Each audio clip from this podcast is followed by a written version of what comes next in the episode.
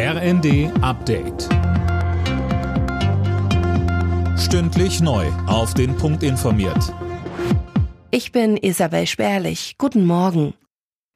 Bundesverteidigungsministerin Lamprecht will ihr Amt offenbar niederlegen. Das berichten mehrere Medien.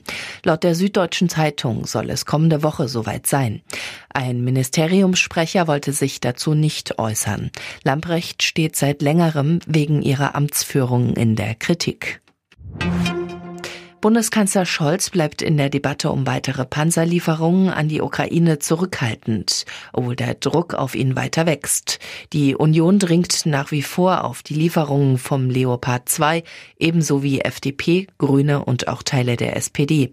Zuletzt hatte unter anderem auch Polen Panzerlieferungen ins Spiel gebracht. Scholz sagt. Es wird nicht dazu kommen, dass in Deutschland aufgeregte Stellungnahmen, schnelle Äußerungen, die Notwendigkeit, alle zehn Minuten etwas sagen zu müssen, dazu führt, dass wir über so ernste Dinge, die mit Krieg und Frieden zusammenhängen und mit der Sicherheit unseres Landes, der Sicherheit Europas, einfach mal so aus der Hand schütteln. Es bleibt immer dabei, dass wir eng abgestimmt handeln, jeden Schritt sorgfältig wägen.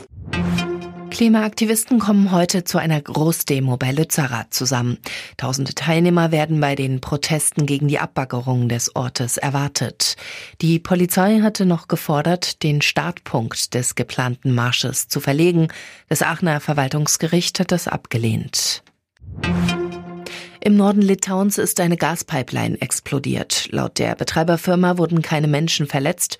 Die Pipeline allerdings wurde dabei schwer beschädigt. Sabotage kann laut dem lettischen Verteidigungsministerium nicht ausgeschlossen werden.